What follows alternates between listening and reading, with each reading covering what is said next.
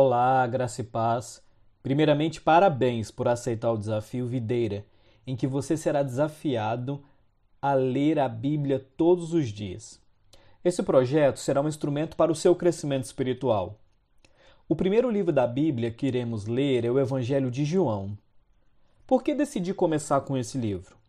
Bem, porque o Evangelho de João é um dos mais lidos da Bíblia.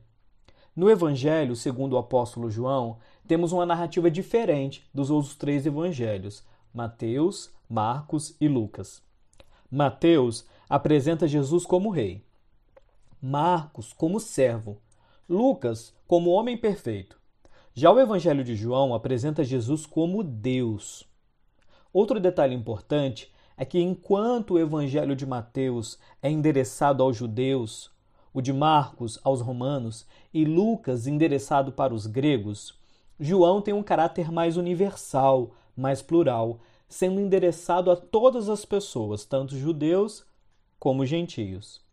João foi o discípulo mais próximo de Jesus e teria escrito o Evangelho no final do primeiro século, na cidade de Éfeso. Ele escreve para apresentar Jesus como Deus, o Verbo encarnado, totalmente homem e totalmente Deus. Que a leitura desse livro te faça mais próximo de Jesus, a videira verdadeira.